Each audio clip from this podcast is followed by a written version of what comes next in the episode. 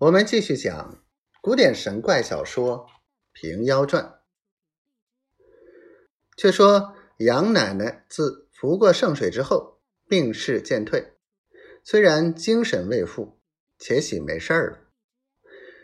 感圣姑姑活命之恩，坐下青绦丝倒兜椅一个，紫花细布倒衣一件，将白绫做了夹里。梅绿暗花锦裙一条，云头倒鞋一双。到初二日，差两个丫鬟跟着老嬷嬷从西园后边丝路进去，送与圣姑姑说：“奶奶多多上父，感谢圣姑姑救命之恩。明日出关，恐不得亲自参见，持具拜佛新衣一套。”幸勿弃嫌。圣姑姑道：“日足扰宅，如何又要奶奶费心？推辞不过，只得收了。”便道：“回去时致意奶奶耐心保重。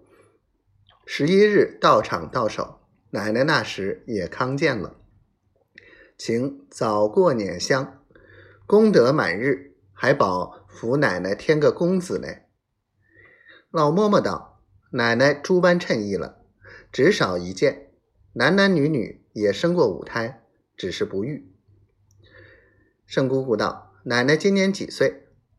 丫鬟道：“老爷四十一岁，奶奶小两岁，今年三十九岁了。”圣姑姑道：“这场病症也是明九年分的晦气，应过便没事了。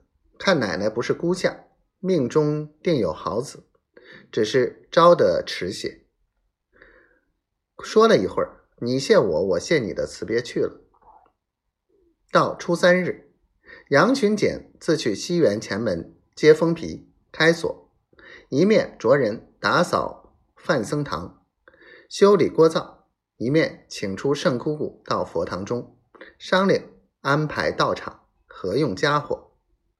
除却菜蔬茶水，临期每日备办；其他米麦豆粉、油盐酱醋及桌凳碗碟，渐渐预先运到。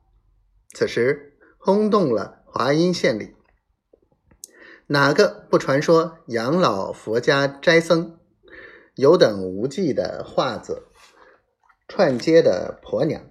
平西不曾吃一日素、念一声佛的，也学着裹顶唐巾，带个道兜，整备起斋之日来道场中趁口合哄。